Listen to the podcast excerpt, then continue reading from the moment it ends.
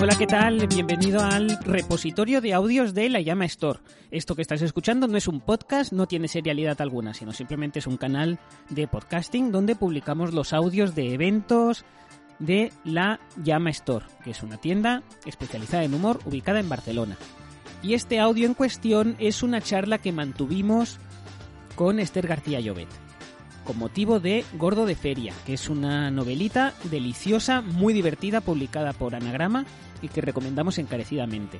La charla la mantuvimos... eh, la charla es una charla exclusiva mantenida con Esther García Llobet y con suscriptores de La Llama Box. ¿Qué es La Llama Box? Bueno, pues si no lo sabes, ves a lalamastore.com, que es nuestra página web, y ahí te puedes informar.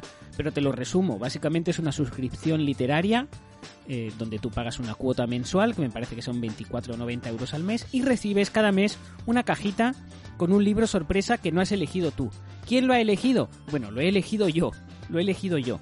Lo que es para mí una carga, un honor y una actividad muy divertida también, por qué no decirlo. Junto al libro recibes también una guía de lectura, o una introducción al libro, mejor dicho, y algunas sorpresitas y eh, regalos eh, cuando el presupuesto lo permite, que incluye Abby, que es la dueña de la llama.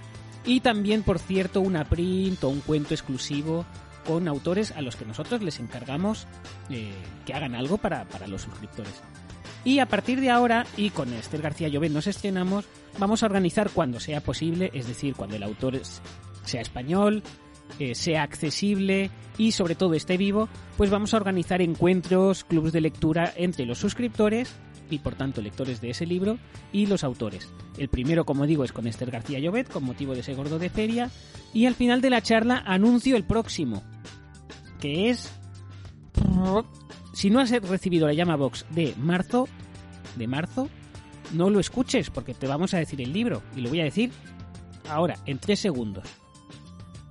El libro es Al final siempre ganan los monstruos de Juarma y tendremos un encuentro con Juarma, hablaremos con él, le podréis, si sois suscriptores, accederéis a un Zoom privado y le podréis hacer las preguntas, comentarios, amenazas que queráis. eh, dentro de la cordialidad. Y la verdad el, primero con Esther García Llobet fue bastante bien. Ella es ella es simpaticísima y soltó algunas perlas soltó algunas perlas interesantes. Y ya está ya me callo y os dejo escuchar.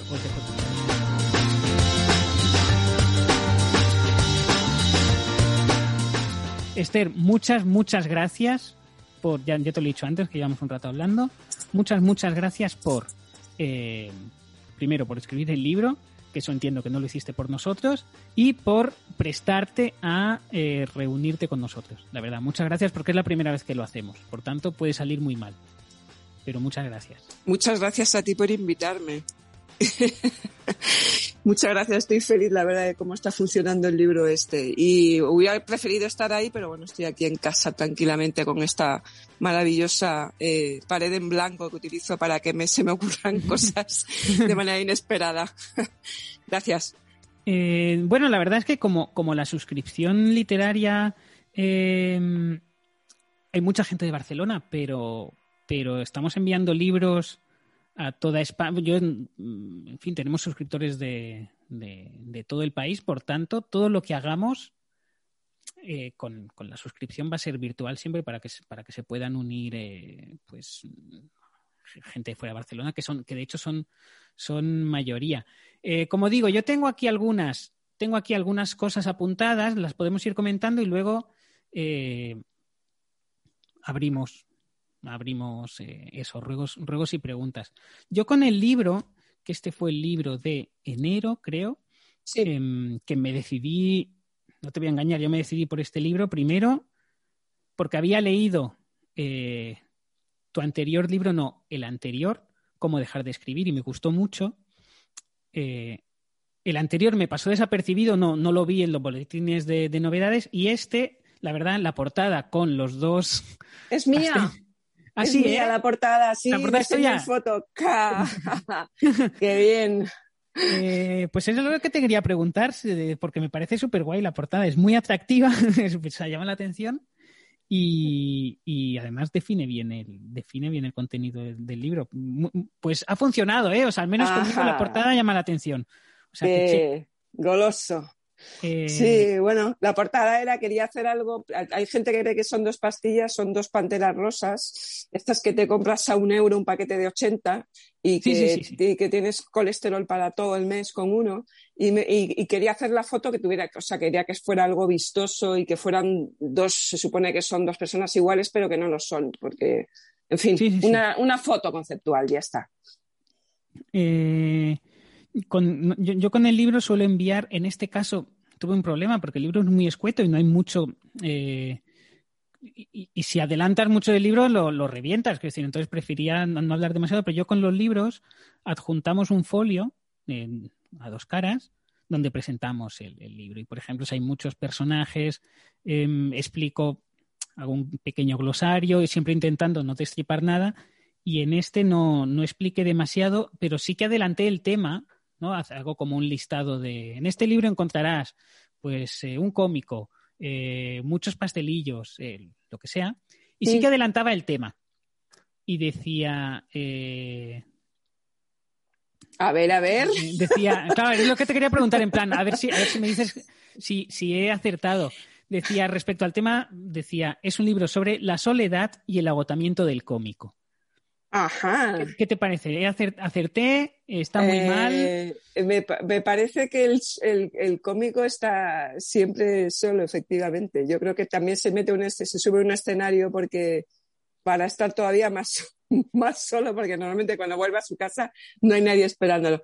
El agotamiento del cómico me, parece de, las, de los trabajos más jodidos y más, eh, más exigentes que hay, porque además estás siempre en escena y nunca sabes por dónde por donde va a, tirar todo. Pero el, agotamiento, yo creo que es el agotamiento, sobre todo el agotamiento que puedo tener yo sin estar en las redes sociales. Ya estoy agotada de estar en las redes sociales. Si no estoy, ¿me, veis?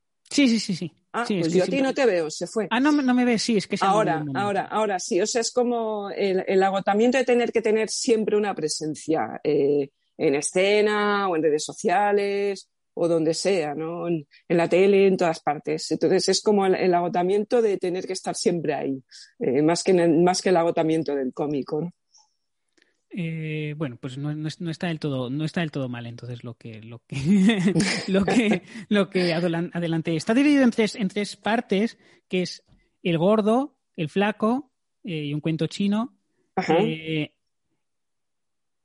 ¿Tu intención era hacer un homenaje al mundo de la comedia por lo del gordo y el flaco y, el hecho de que básicamente no.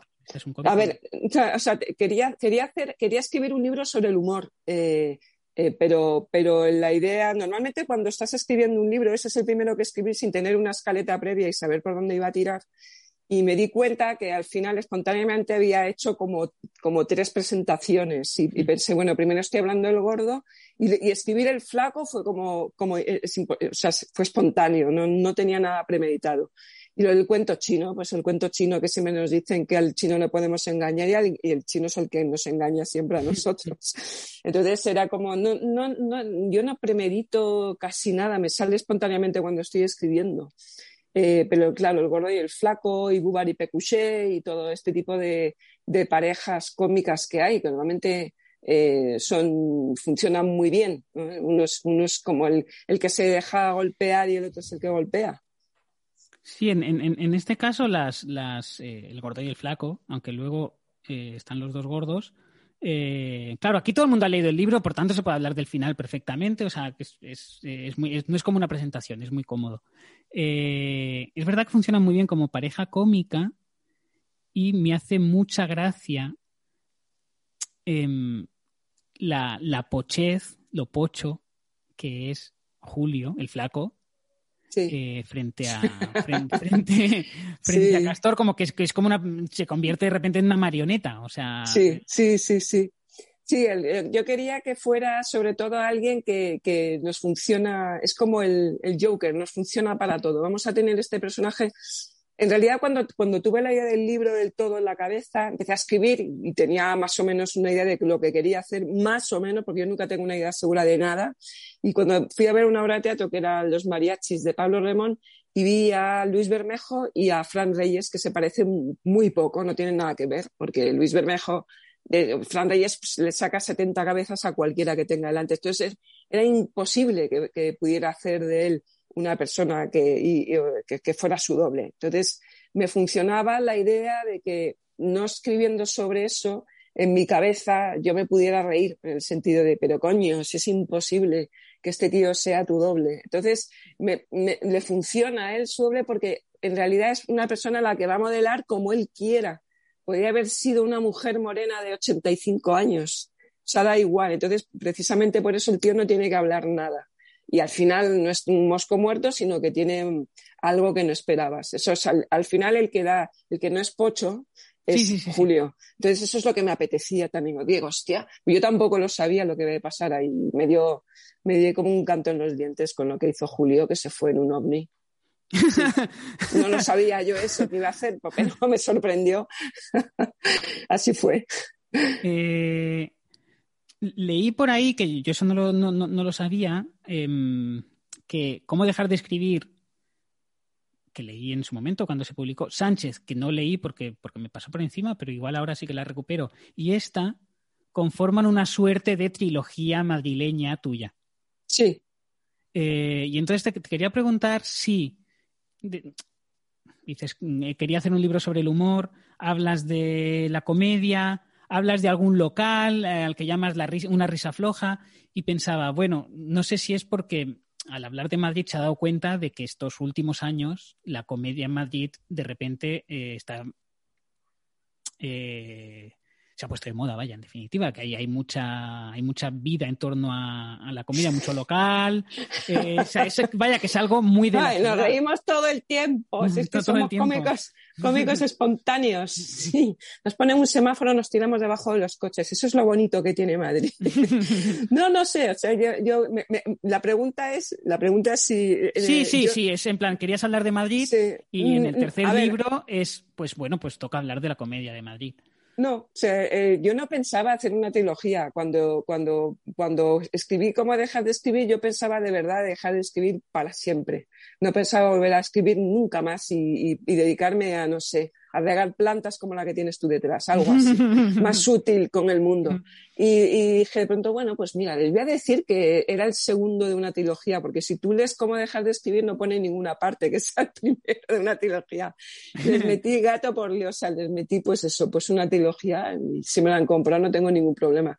Quería escribir sobre humor más que nada porque me apetece descabalgar la literatura de esa cosa que tiene que, que es de paso lento, como si fuera una carroza de Cleopatra, ¿no? Yo quería escribir algo ligero, divertido y eh, que, fuera sobre el humor casi vino rodado. Yo no tenía intención de escribir, sabía que quería escribir sobre humor, pero no sobre un humorista. Y el humorista salió no, no suelo ir a sitios de stand-up de stand eh, de, de stand comedy. Me gusta mucho la comedia en, me gusta mucho la comedia en televisión, en series. La, la consumo como, como panteras rosas, pero no suelo ir a sitios de stand-ups. Entonces no sé, o sea, si se funciona.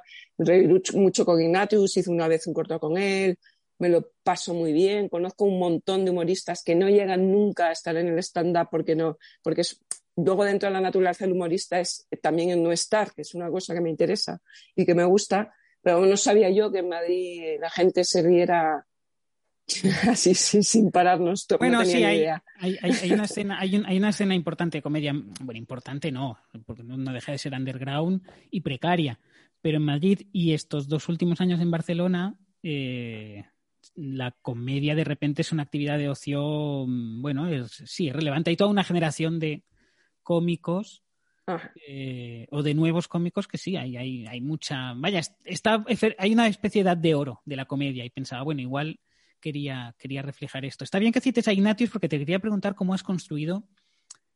Eh, la llamas una librería especializada en, humor y comedia eh, y entonces hay mucho aficionado al tema. y, claro, resulta inevitable ponerse a leer el libro y decir, vale, ¿quién es? ¿Quién es?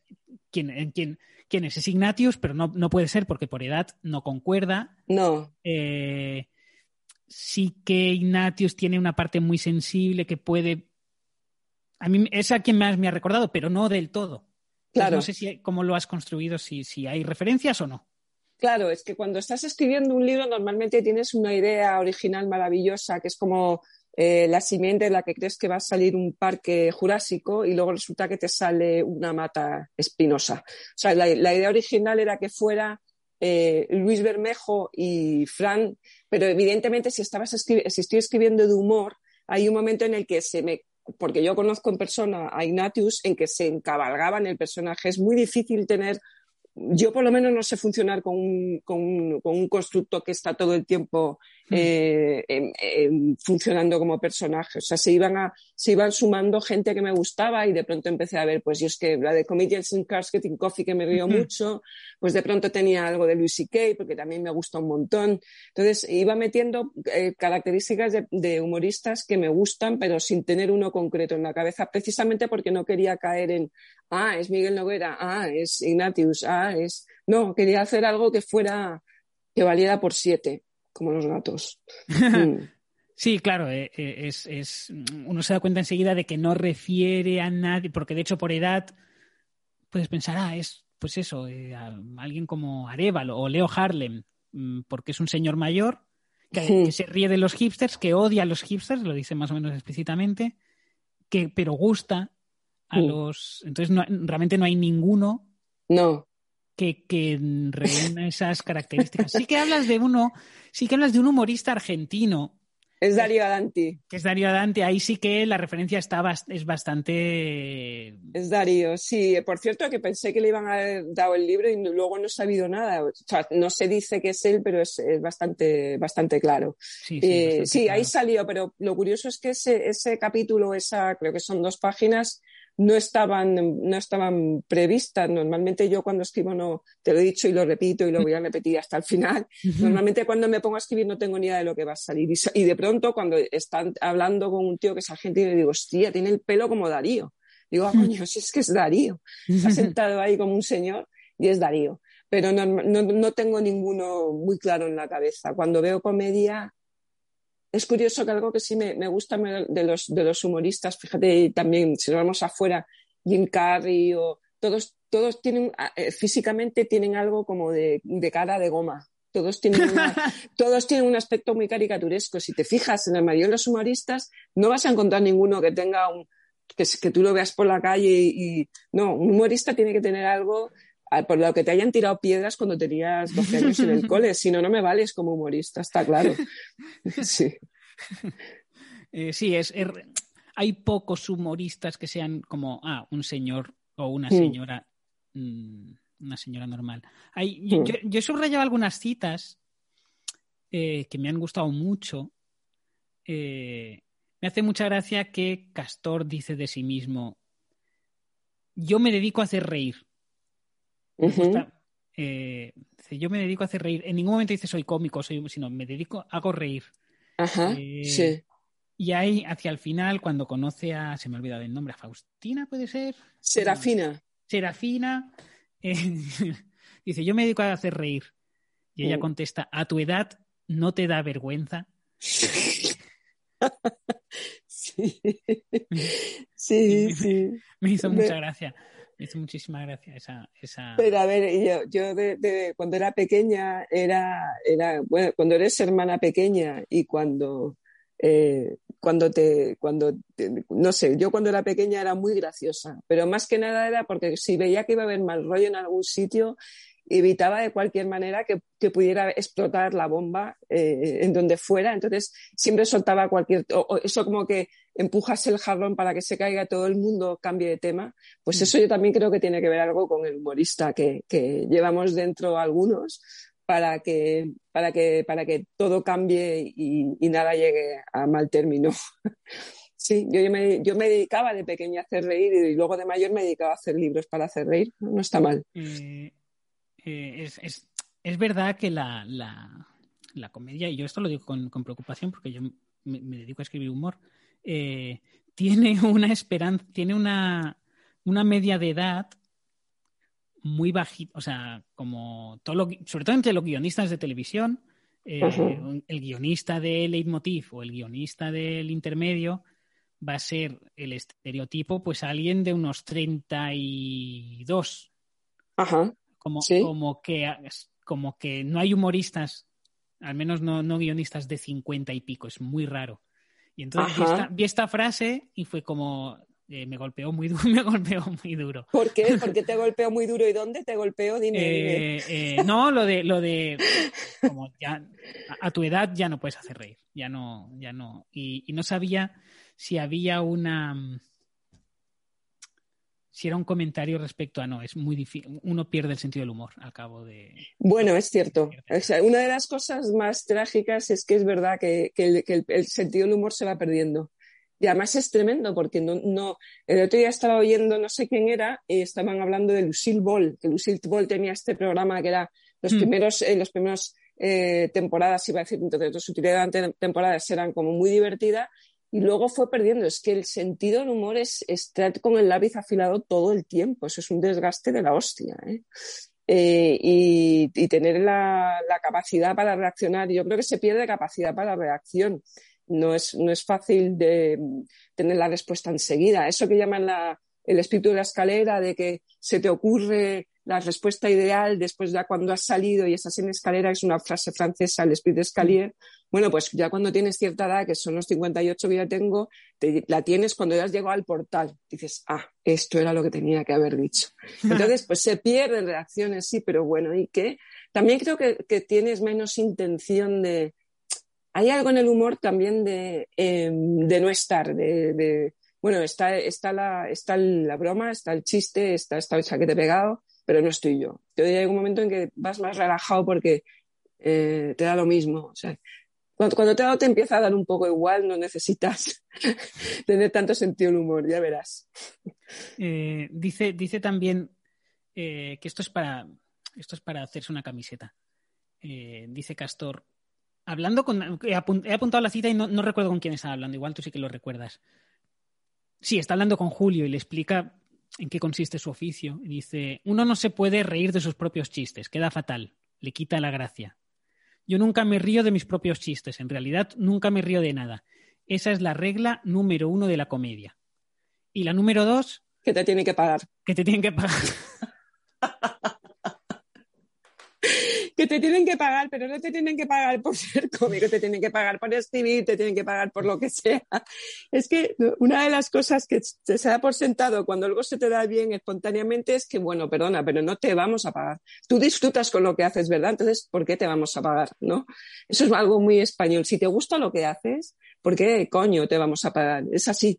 Entonces, al humorista normalmente es un pobre hombre. Yo creo que además, cuanto menos nos pagan, eh, más creemos que, que, valemos, porque claro, o sea, a mí una de las cosas, yo empecé a escribir hace 20 años, entonces me dicen, Esther, ¿cómo aguantaste seis años buscando? Yo, yo tardé seis años en encontrar un editor para el segundo libro. ¡Seis años! que se dice pronto. Dice, hostia. Me dice, bueno, y me dicen, pero ¿y todo este tiempo eterno, estos tiempos bíblicos? Digo, bueno, si es que a mí lo que me, lo que me seduce y lo que me estimula es el fracaso, coño, no hay nada más humorista que eso. el fracaso es humor, es cómico de por sí. Entonces, sí, la sensación de que eh, nos tienen que pagar y nos pagan mal y entonces ya va más con el, con el pack de cómico perfecto, me pagan mal. Es así. Eh, otra, una, una, cosa que me recuerda a Ignatius y que por tanto yo suponía que o bien lo conocías o bien has leído entrevistas suyas o lo que sea es que em, se habla en, a lo largo del libro es, es, una de las tramas bueno más que tramas elementos importantes. Eh, es que se dice que no se puede hacer una serie de humor y terror a la vez que es algo, que es algo imposible Sí, y, finalmente, es verdad. Y, finalmente el libro lo hacen. Y esto es algo que, que Ignatius sí ha, sí ha comentado en alguna entrevista. Eh, de hecho, hace poco yo hablé con él grabándole una, una, entrevista que se publicará de aquí un par de meses. Eh, que habla de que la comedia a lo que se enfrenta, digamos, para lo que sirve la, la risa, y la comedia es para, no es el que lo contrario de la risa no es la ofensa, ¿no? El sentirse ofendido o, acongojado por un chiste, sino el miedo.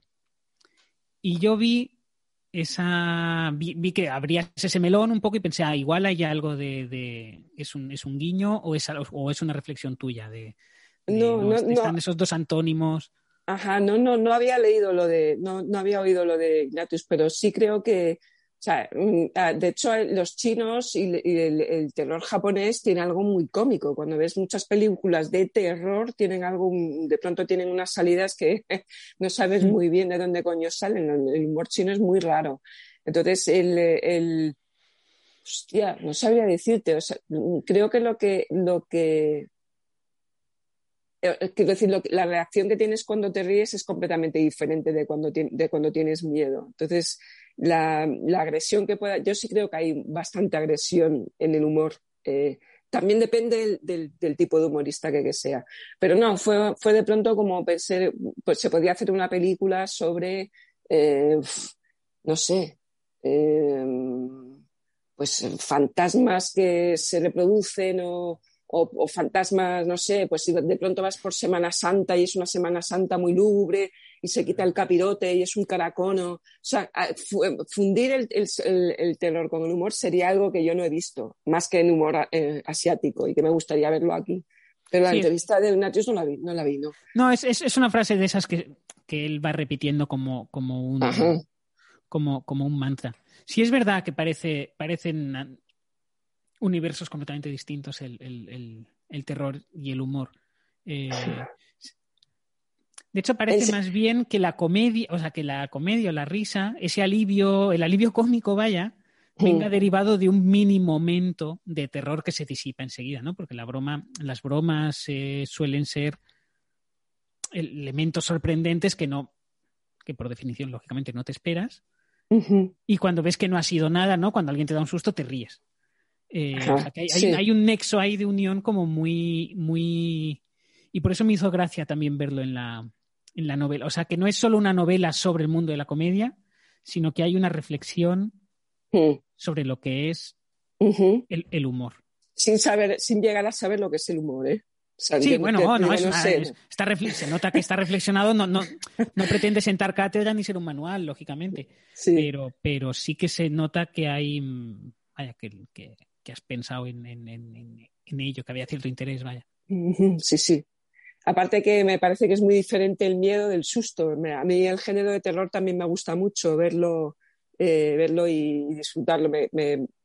Quizá también tengo pensado escribir más adelante un libro de terror, que es un género que es todavía peor visto que el género de humor. Entonces, eh, por ahí no sé qué me va a pasar, porque es un libro de terror, un libro de terror, pero de miedo de verdad. O sea, yo quiero escribir un libro de terror que cuando tú lo veas y lo leas quieras dejarlo fuera de tu casa y no quieras tenerlo. Yo, a mí me ha pasado solamente eso con un libro y quería conseguir eso. O sea, conseguir sensaciones físicas. Cuando estás, cuando estás leyendo un libro de humor, si tú te consigues reír, eh, solo consigues solamente una sensación física, o es un libro porno, o es un libro de humor, o es un libro de terror. De hecho, la literatura pasa más por, las, por, la, por, la, por la cabeza, es más literario, es más intelectual, es más lo que sea, pero emociones físicas con humor, con terror y con porno. Déjate, no hay más. Sí, no hay más. Eh, y, con humor es, es, curioso porque a veces puedes estar leyendo cosas muy divertidas que te hacen mucha gracia, pero la frase que, o sea, a lo mejor de un libro, eh, a mí se me ocurren pocas cosas que me hagan soltar la carcajada en voz alta, aquello de mm, es también cuestión de caracteres, ¿eh? hay gente que es más, más risueña. Eh, en este libro me hizo reír lo de que te tienen que pagar, eso sí, me hizo mucha gracia. Está muy mal pagado. Me, hizo mucha, eso me hizo mucha, me hizo, mucha gracia. Eh, pero o sea, si un libro te arranca una carcajada, ya es como una, ya es muchísimo. porque, es, porque es muy, es, al menos en mi caso, es muy difícil que a mí me haga vaya, que me carcajee con un libro. Yo me, acuerdo de haberme, de haberme carcajeado con un libro que ahora no me acuerdo quién era, que era un irlandés. Los irlandeses suelen tener un sentido de humor muy español, que era este que iba creciendo para abajo, que era uno que tenía en el sótano a un, a un pariente que iba creciendo para abajo. Ah, no, ni idea. Hostia, este libro era muy divertido. ¿No se llamaba Firmin? Firmin. Firmin. Eh, no me suena, puede ser, voy, a buscarlo. no, Era, un, era, un, desastre los irlandeses. mi libro, novela de Sam Savage. Pues este debe ser, este debe ser, este es muy divertido. De Seis Barral no lo tenemos en la llama. lo, voy, pantallazo ahora mismo. No me hagas caso porque igual era otro libro y me he equivocado, ¿eh? pero, pero recuerdo que era un irlandés y era un tío que estaba en su casa y iba creciendo para abajo. Entonces lo tenían en el sótano porque no lo podían tener en la calle. Nacido en el sótano de una librería en el Boston en los años 60, Firmin aprende a leer devorando las páginas de un libro, sí. Eh, tiene pinta de que es este, creo que está agotado. Qué pena. Y, por eso no lo, por eso no lo, no lo tenemos. Eh, hemos conseguido desde la Llama Box que se reediten dos libros. Porque, claro, ¿Cuáles? ¿Cuáles? Pues eh, uno de anagrama también de Manuel Moyano llamado, que la gente que nos está escuchando ahora ha leído ya, que se llama eh, El Imperio de Yegorov. No lo he leído. Es muy divertido. Está escrito como documentos encontrados, digamos. Em, creo que el tuyo es más divertido, es más risueño, porque además va, va, del mundo de la comedia. Pero, pero estaba descatalogado un libro de 2017 y les pregunté por él y dijeron, ¿cuánto, necesitas? Y dije, 300. Dijo, por, 300, por 300 te lo imprimimos. Y efectivamente imprimieron 300, o sea, imprimieron unos 500 y hay unos poquitos más que aún se pueden comprar y que han distribuido. Y el otro no te lo puedo decir porque es el del mes que viene. por tanto, no, te lo, no, te lo, puedo decir. Lleva descatalogado desde hace 3 o 4 años también. Y es de un. Eh, es de un. Como Firmin, es de un irlandés y la novela está ambientada en Boston. O sea que en eso coinciden coinciden ambos. Eh, ¿Qué comedia ves? Dices que te gusta mucho Luis C.K. Sí, me gustaba cuando salía. ¿Cuándo te gustaba? Eh, eh, de Mark Reck para todos primicia, no sé qué ha salido ahí. sí, no, no, se, refiere, sí, es un, es un, se refiere que es primicia el, libro que ha ah. anunciado, digamos. Ok, vale, vale, vale. Me, me, no, no, suelo ver stand-up, me gusta mucho ver pelis, me gusta, me gusta ver pelis en las que salen comediantes que me gusta, me gusta mucho Seth Rogen, me gusta... Eh, es, muy divertido, es muy divertido. Comedian sin Cars me gustaba porque era muy, muy rápido y era tenía este, este eh, me parece que eh, Seinfeld tiene, tiene, tiene esta actitud de mira, he sacado tanta pasta que no pasa nada. Si no te ríes conmigo, me da lo mismo. Tengo una dentadura perfecta, tengo un coche que no vas a tener en tu puta vida y hago lo que quiero. Entonces me gusta porque además el formato es divertido, es rápido y, creo que el formato, el, formato te pide que sea un formato rápido. Entonces, si además vas en coche, vas más rápido todavía, ¿no? Y, y, hostias, que hace tiempo que no veo yo comedia. Luego, luego no tengo ningún problema en ver cosas de absolutamente baratas, de humor barato. Yo, por ejemplo, veo RuPaul. ¿Es humor RuPaul? Yo me río con RuPaul. Sí, bueno, es un programa de entretenimiento. Sí, es un proyecto. Yo estoy, a mí no me sobra nada. Entonces, eh, uff, es que hace tiempo. Y una de ese Rogen bastante jodida que eh, estaba en Canadá y iba contando qué hacía en Canadá. Él es canadiense y vivía, salía en su pueblecito, que es un pueblecito horrible y muy pequeño y muy fuera de todo, como es todo Canadá, que es un país muy grande, pero que está fuera de todo, y va contando todas sus movidas con el que, por cierto, está empezando a comercializar la marihuana que él planta.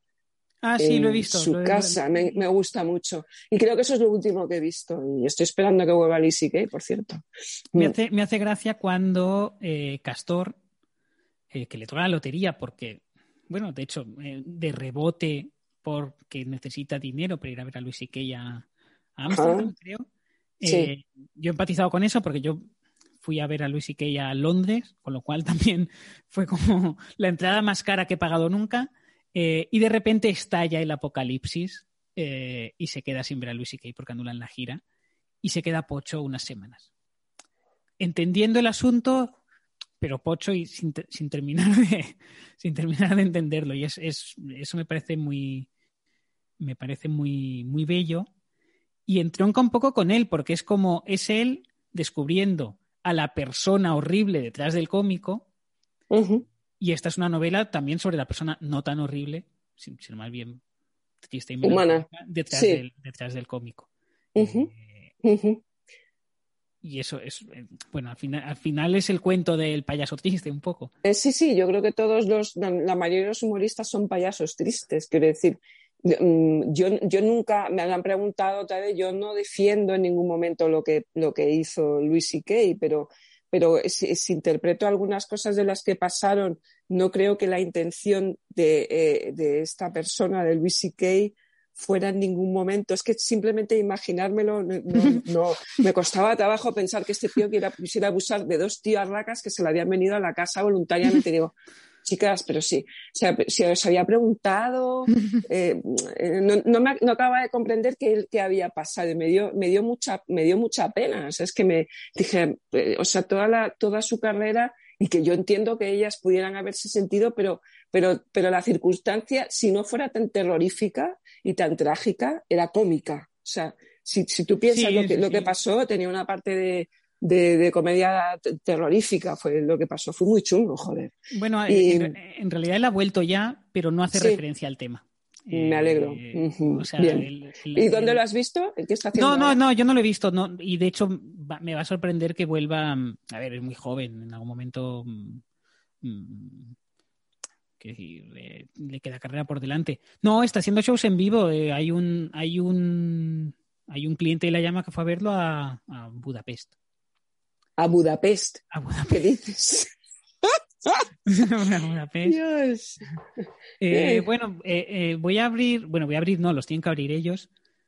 Llevamos un rato hablando. si, si alguno de los que estáis, algunos os conozco, Fran, Beñat, eh, y Fran von Rudona, os, os, tengo fichados a vosotros que os conozco. Por favor, si queréis preguntar algo, atreveos, eh, porque si no yo voy a seguir hablando con este Y eso es lo que va a ocurrir. Y nadie quiere eso. Hola, Fran. Se pide turno de palabra, ¿cómo funciona? Eh, sí, podéis hacerle, en fin, podéis hablar directamente, es que no hace falta ni que pidáis turno de palabra. Vale, pues bueno, gracias por venir lo primero. ¿A ti? Eh, la verdad es que me, lo acabé en un día. Se lee muy, muy ligero y la verdad es que da gusto. Me gustó mucho el libro, felicidades. Gracias. Eh, puntualizar, bueno, tengo una pregunta, pero antes habéis estado hablando del humor y el terror.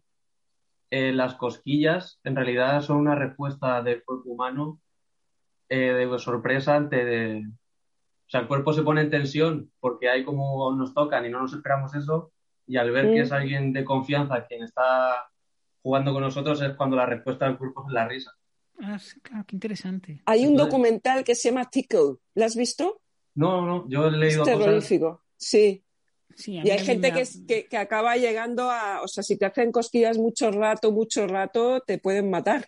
Eso que lo sepas, por mucha confianza que tengas. Me parece una cosa curiosa como el cuerpo humano, un fallo de sistema que, que une bastante el humor y el terror. Y bueno, yo tenía una pregunta, bueno, de, como vi que también ha hablado de frases del libro, yo he conseguido la primera carcajada del libro con la frase de los gitanos cuando se arreglan parecen raperos. Pues me parece, Eso me parece es que ahí están, ahí están, con oro por todas partes. me hizo muchísima gracia la frase. Y bueno, me gusta muchísimo que el libro no tiene filtro ninguno que se entiende que es ficción y, va todo rodadísimo. Además que se agradece. Entonces mi pregunta es si tú, como has dicho también que consumes series, ¿crees que la literatura aún mantiene esa falta de filtros que sí que ya hay en series o en teatros, que parece como que se, pide permiso todo el rato para poder hacer chistes? Claro, yo de hecho cuando, cuando, eh, cuando empecé a escribir este libro de humor, yo pensé, voy a escribir un libro de humor en una editorial como Anagrama. Si, fue, si fuera Blacky Book, si yo tuviera 30 años y un grupo de música, lo entendería. Podría tener, sacar un libro de humor, pero no en, no en, no en una editorial que tiene el nombre de Anagrama. Yo pensé, me voy a dar un ostión. Entonces no pensé nunca que el tipo de lector que sigue Anagrama le pudiera interesar lo que yo he escrito. ¿Me explico? Entonces, el, el, el filtro, yo no, yo no tengo filtro mm, eh, nunca. Entonces, me sorprende mucho que el libro esté funcionando. Eh, a mí me sorprende que el libro, o me, dice que han vendido 300 ejemplares, me parece ya una salvajada. Bueno, eso, no, me explico. Eso nosotros, pero nosotros hacemos trampas con la suscripción, pero sí. ah, bien, bien. pero, pero no, no, yo escribo sin, sin, filtros siempre, no tengo ningún. Y, si, o sea, no puedes ponerte a hacer algo que te gusta y tener un filtro. Esto es así. Si estás poniéndote filtros que ya no te interesa. Mm. no sé si te he contestado. Sí, sí, eh, perfectamente. gracias, gracias, gracias. a ti, Fran. Eh, pues curiosamente, anagrama yo la tengo por una Claro, es, es, es, como la. Bueno, el humor inglés que sacó en los 80, 90. Sí, sí, bueno, Tom Sharp es un long seller. Ellos tienen dos long sellers que venden todo el rato, que es La Conjura de los Necios, el libro que más han vendido de todos. Eh, y de hecho, yo recibo los boletines de lo más vendido del mes de Anagrama. Y está La Conjura de los Necios ahí arriba, siempre, siempre. siempre en compactos, claro, siempre. Eh, y luego tienen Tom Sharp. Y tengo entendido que a Herralde le gustaba mucho sí, claro, el humor inglés.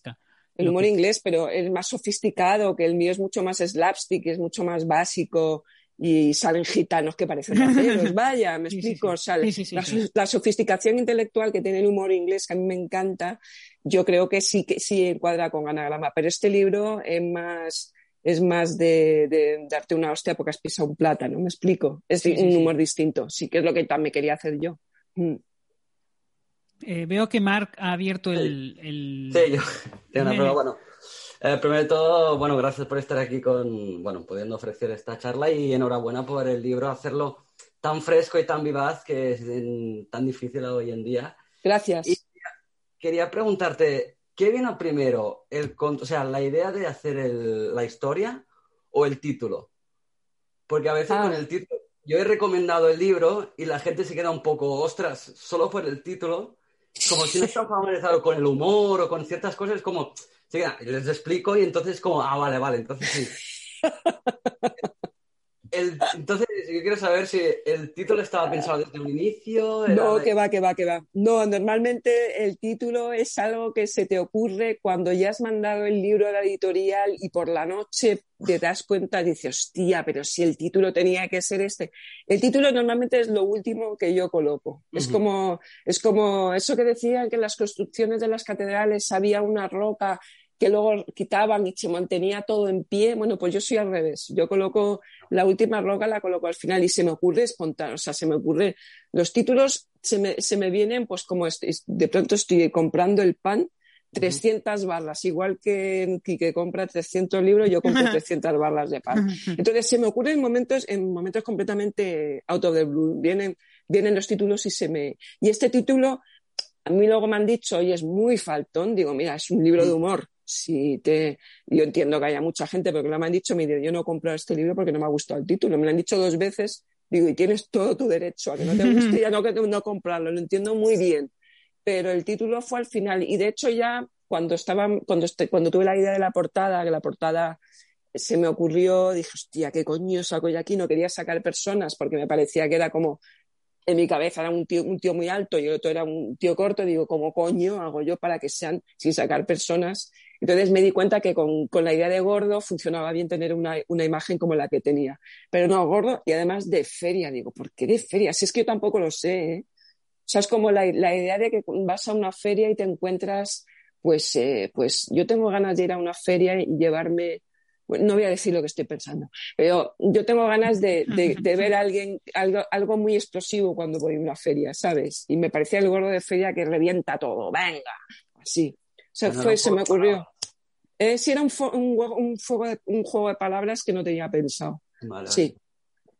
Mm. Gracias. Gracias a ti. Sí, yo, yo, interpreto el título como, eh, como cierta. Pues yo interpreto eh, había interpretado el título mal. Yo lo interpretaba como gordo de feria, es decir, como, pues, pues, mm, como cierta compasión hacia Castor, que está encerrado como en una jaula expuesto. Yo lo había interpretado, fíjate, yo lo había interpretado así. No tanto Eres un triste, Quique. Yo soy un triste, sí, claro, soy Eres humorista. Un triste. Soy humorista, soy un en una triste. caja. Sí, sí, completamente. La, No. Esta, pasa que mi caja es, es- es bonita porque tengo plantas, pero es esta. Yo no salgo de aquí. Pero es de día, ¿dónde estás? Pues yo estoy de oscura, ¿tú estás en día a día permanente o qué? ¿Estás bien Eh, iluminado? Estoy muy bien iluminado. No sí, me sí. llores tanto, estás, tienes buena luz. Sí, sí, sí, tengo, tengo muchos cacharros. Tengo muchos, tengo muchos cacharros. Eh, no sé si alguien quiere comentar algo más de. Algo más de. Sí, hola, quería comentar Hola. una cosa. Digan. Eh, hola Esther, Eh, bueno, también enhorabuena, me encantó el libro y quería Gracias. preguntarte sobre lo que estabais comentando antes de que no estabas muy al día de lo que es la comedia, de la escena de la comedia en Madrid, pero por ejemplo la mención de, de ciertos locales en el que actúa Castor, cuando, bueno, cuando ves su grabación en, en la tele, de que hablas del local que está de moda en Madrid, que eh, alguno le puede, en cuanto lo lees, eh, te recuerda de traer reminiscencias, por ejemplo, de lo que es el picnic o de Es el picnic, es el picnic. es es, sí. Entonces quería saber de si has realizado, si has realizado algún tipo de, de documentación sobre lo que era la, la escena de los monólogos en, eso, en Madrid para, para ambientar la novela, o si es un conocimiento que tenías tú antes, un interés. Sí, o sea, yo había estado en el picnic hace, pero de pronto cambiaron las, las, o sea, fui al picnic hace, empecé a ir con un amigo y como dejé de, de ver al amigo, pues ya dejé de ir al picnic, que son estas cosas que pasan, pero el picnic me lo pasé muy bien, fue la primera vez que vi a Ignatius y luego estuve en una cosa que montó Mireia Pérez en, eh, en, em, en la central, Mireia Pérez que trabajaba en, cómics en la central y luego se volvió a Valencia y montó una especie como de, de pequeño festival de, de comedia en, en los sótanos de la central.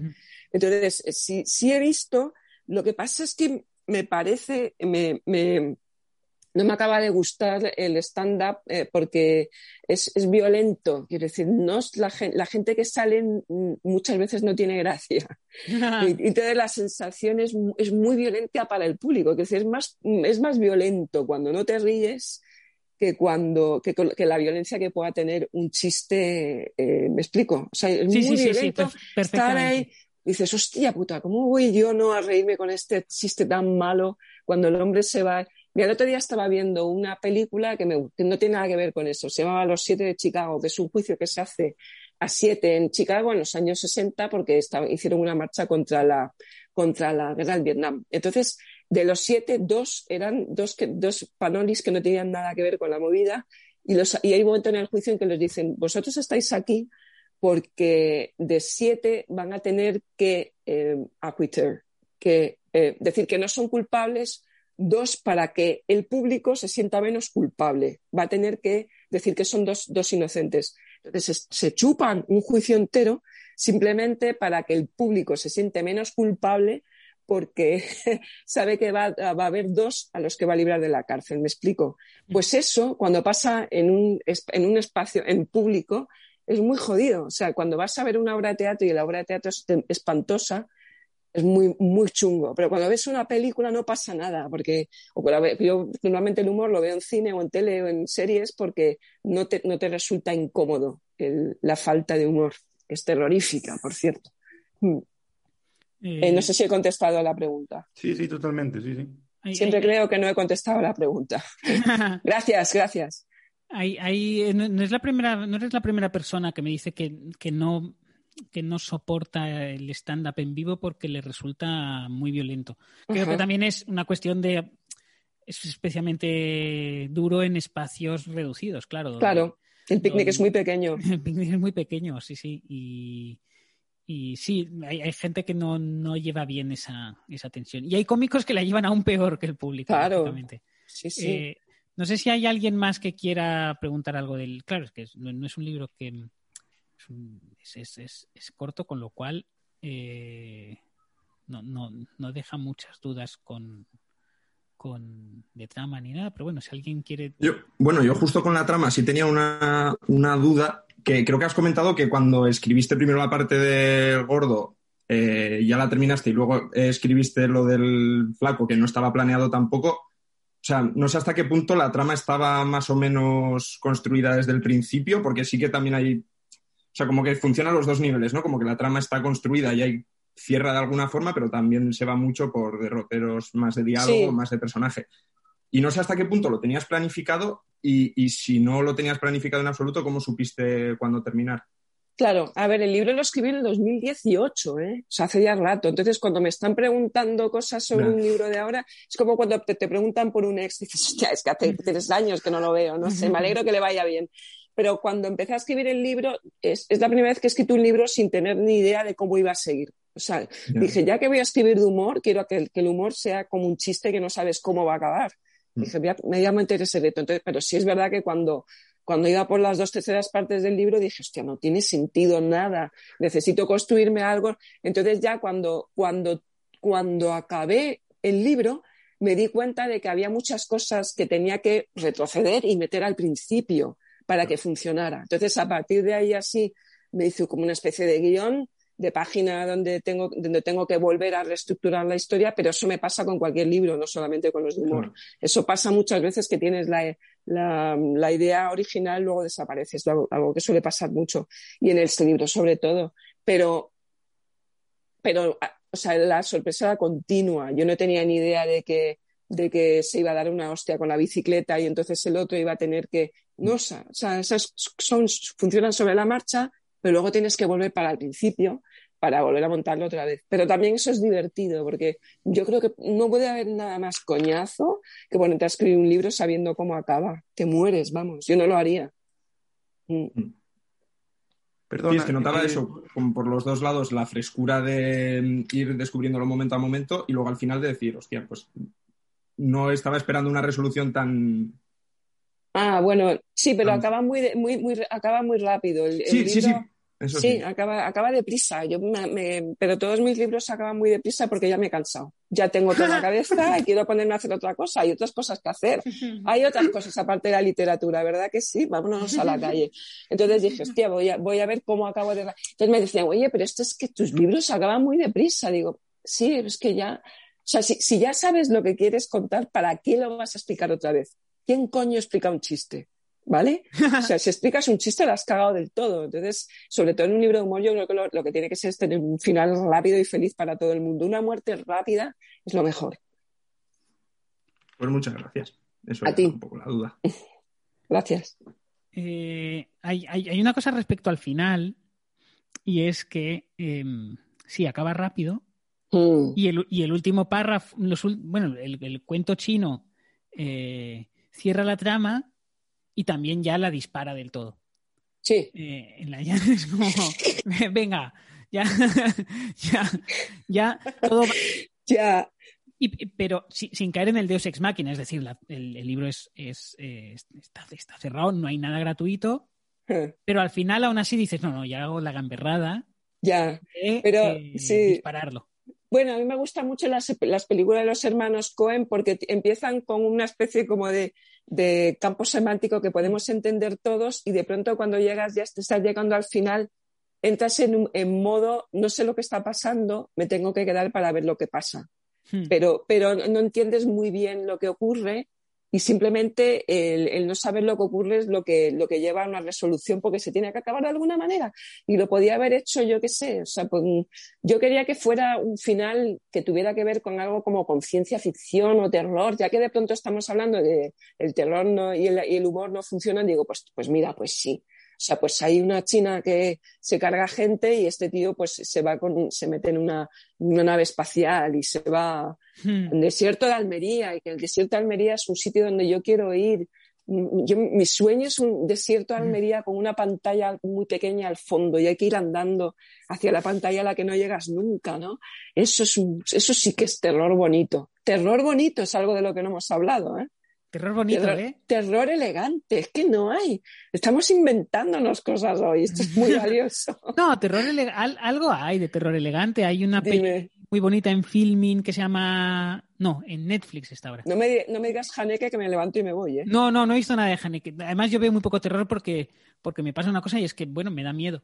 Eh, a mí también. No veo terror, no. Es muy raro que yo vea terror.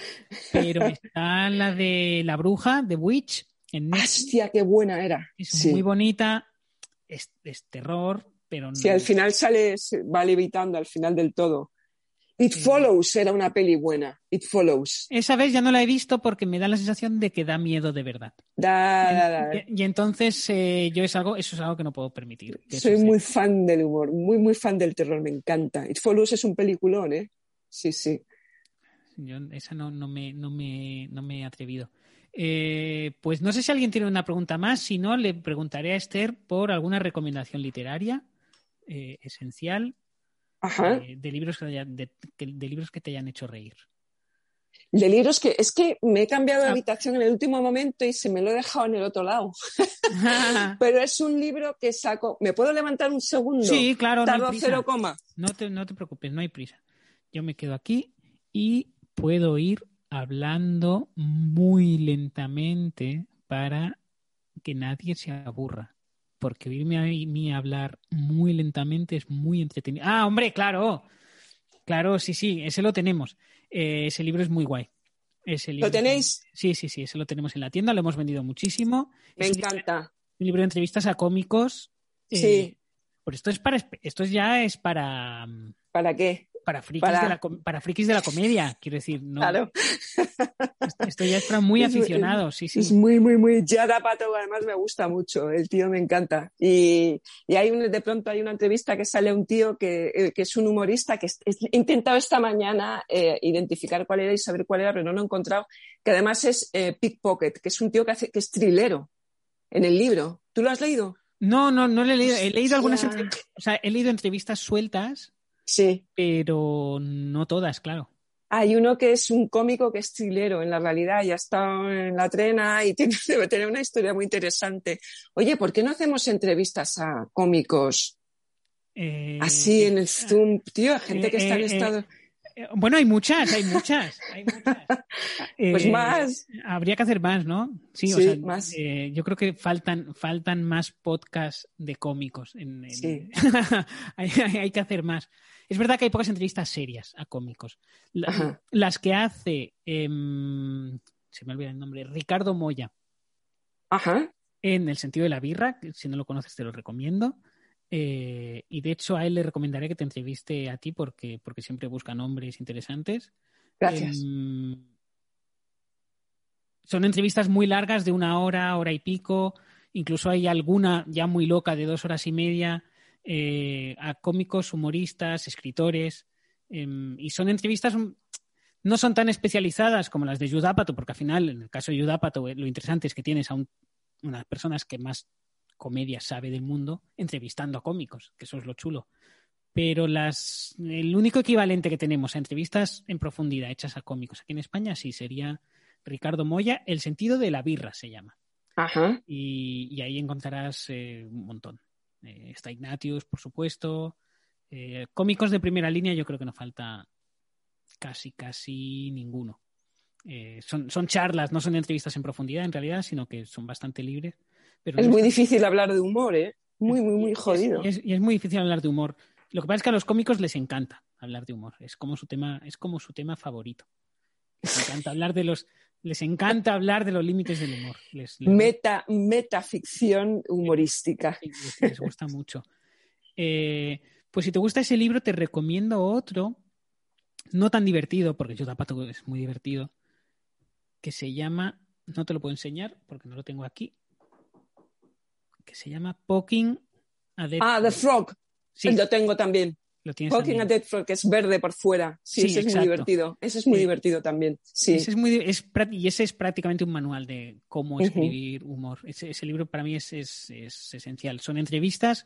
Lo interesante de ese es que no son entrevistas a cómicos, sino entrevistas a gente que escribe comedia. A Ujú. guionistas y a, y a guionistas, novelistas, gente que ha escrito en late nights. Y ese libro es, es, es estar muy bien informada. O sea, estar muy bien informada con, con- de- de comedia y humorismo.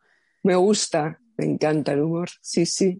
Pero además, el, eh, pero, mm, mm, o sea, a leer este libro o leer el Poking a Dead Frog no me, no me ha ayudado nada para escribir mi libro. No, en el claro, sentido claro, de que es imposible, impos- imposible desentrañar lo que es, es como hablar del amor y el humor. Eh, eh, por mucho que hables de ello, no te vas a llegar nunca a ninguna conclusión ni a saber lo que coño es. Pues igual por eso nos reímos, porque no sabemos lo que es. Sí, de hecho, el título de Poking a Dead Frog eh, deriva de una frase hecha de una frase hecha, una frase, una cita de alguien que no recuerdo quién es, eh, a quien le dicen que explique o reflexione sobre el humor y dice reflexionar o explicar lo que es el humor es como diseccionar una rana muerta. En cuanto mm. la abres, la matas. Eh, y de ahí, de ahí deriva el, título. Pero a los cómicos les encanta hablar de. A Ignatius, por ejemplo, le vuelve loco hablar de lo que es la comedia. Eh, y además ha reflexionado mucho sobre, sobre ello. Bueno, pues Last Call, si alguien quiere intervenir o decir algo, esta es la última llamada, porque si no, dejaremos a Esther, que ya le hemos molestado durante una hora. Eh, veo que Paulo e Iván abren los micros. Vosotros mismos. Ah, oh, Iván lo ha cerrado, ha sido un accidente. Yo, yo os veo, claro, yo lo veo desde aquí. Hola, Iván. Hola. No se, no se te oye. Perdona, decía, para dejar hablar a Pablo primero, lo he silenciado. No, no, Iván, atrévete. Si no, Pablo ya yo. vale, Yo, pues gracias a, a Kike ya en primer lugar por, por esto, por el Zoom, y, decir que yo me enteré de la, llama Vox y de que existía la suscripción por, por la entrevista aquí en el sentido de la birria, que por eso me suscribí. O sea que. Por eso di yo esa entrevista. Para, vender, para vender, ese, ese, era el único motivo. no, pero realmente eh, yo, yo lo que quería preguntar, Esther, que gracias por estar aquí, era un poco por, por eh, me parece la, la, gran reflexión económica o de la función económica con la que se hace el humor a lo largo de todo el libro, ¿no? Porque me parece que sí que existe eh, el tema del boom inmobiliario, el tema de, de estar hablando todo el rato de, bueno, lo del paleolítico, por ejemplo, ¿no? El 99% del tiempo. Pero es que es verdad, es verdad. Yo me quedé muerta cuando leí eso, me quería tirar por una ventana. claro. Sí. O sea, me parece que sí que es una reflexión de.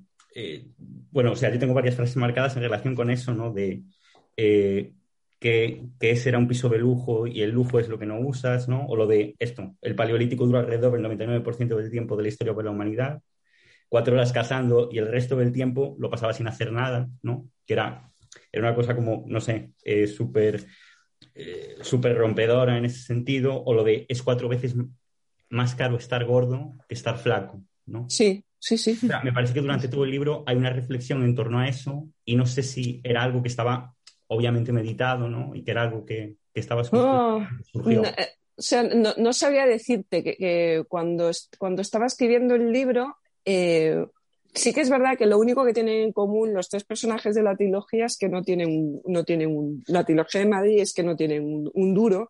Entonces, el, tema de la, de la, precariedad, hostia, es que es imposible no hablar de la precariedad ahora, sea hablando de humor o sea hablando de, de, cualquier otro tema, de, de, cómo se hace un reloj de cuco, yo qué sé. Entonces, eh, el, tema de la precariedad, más si los, cómicos no, no ganan ni un puto duro, están siempre con el agua al cuello. Es como. Eh, yo creo que además, yo creo que lo que le puede, lo peor que le puede pasar a un cómico, ¿cómo se llamaba la película esta de luego, bueno, yo, luego me acordaré, seguro cuando se haya acabado esto, pero cuando tienes, cuando tienes, cuando tienes mucho éxito o cuando te va de puta madre en la vida, no haces humor. Yo estoy con una convicción, solamente Seinfeld, pero porque es un privilegiado y no es de este mundo.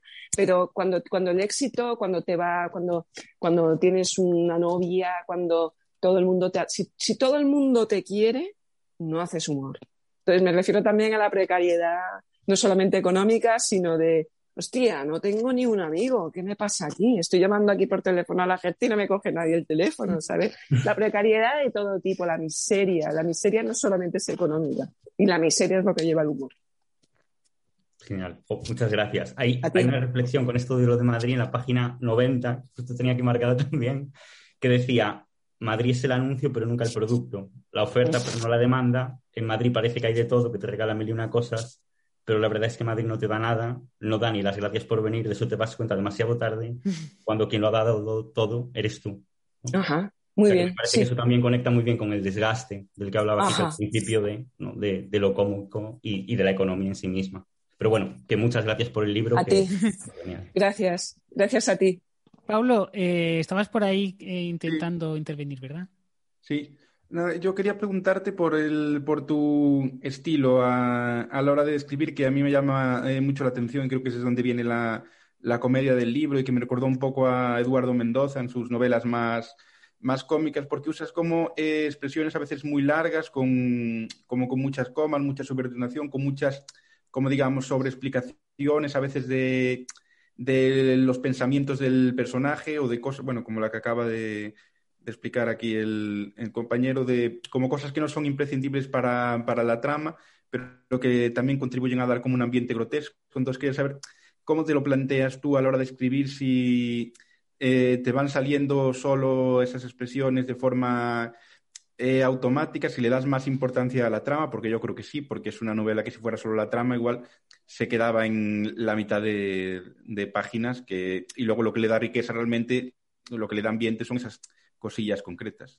Mm, pues no, no, no, no, no me pongo nunca, o sea, no, Uf, es que es muy complicado explicar el proceso de, escribir. Es, mm, mm, cuando me siento a escribir, la sorpresa está siempre ahí. Yo me pongo en la página y cuando me levanto digo, hostia puta, ¿quién ha escrito esto? No puede ser. Yo tengo la, siempre la sensación de que un libro es más inteligente que yo. No tengo la menor duda.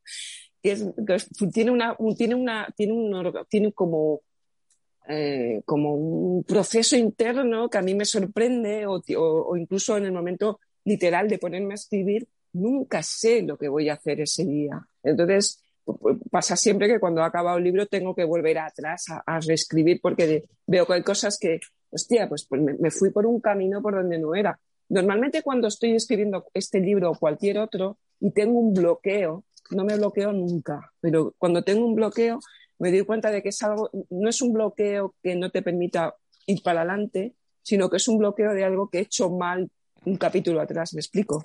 O sea, lo que te están diciendo que has hecho algo atrás, mal, cogiste la bifurcación que no era. Entonces, eso es algo que yo, cada libro se escribe de una manera diferente. No, no tengo lo que es, me ha funcionado para, para Gordo de Feria, para cualquier otro, no me va a funcionar para el siguiente. O sea, es que es cada, cada hijo es un hijo único, es un putadón y es un parto primero, me explico. O sea, no aprendes de la, ningún proceso y, en el día a día de escribir un libro es igual. Haber escrito ayer no quiere decir que hoy vaya a saber escribir. Y por eso lo hago, porque me gusta. O sea, si, si realmente conociera el proceso, pues me, aburriría como una mona. Lo dejaría. Haber escrito ayer no significa saber escribir. Eh, qué duro. Eh, qué, duro. Eh, bueno, pues lo, a, no ser que alguien grita y diga, no, lo vamos a dejar aquí. Eh, muchas, muchas, muchas gracias, Esther. Ha sido muy interesante. A ti, a ti, a ti. Gracias, gracias por el libro y gracias por, por, aguantarnos una hora, una hora y diez. Un millón de gracias a vosotros por estar ahí. ¡Qué bonito! ¡Qué bonito! ¡Qué bonito! muchas gracias a los 20, a las 20 personas que habéis estado ahí detrás escuchando. Em, y volveremos a hacer, no hay fecha cerrada, volveremos a hacer un encuentro de estos con el libro que os, debe estar, si no os ha llegado ya, os, estará a punto de llegar. Eh, y será pues, yo sé, que os dé tiempo a leerlo, pues en un mes. Eh, sí, pues pongamos, pongamos el, el 9 de abril, por ejemplo. Se lo, preguntaremos al autor a ver si puede y repetiremos. Esther, muchas gracias, un beso. Y vamos a seguir recomendando este gordo de feria porque nos quedan como 20 ejemplares en la tienda, que es de aquí a San Jordi esperamos, esperamos vender. Genial. Hasta, gracias. Muchísimas, muchísimas gracias. Un abrazo a todos. Hasta luego. Chao. Adiós.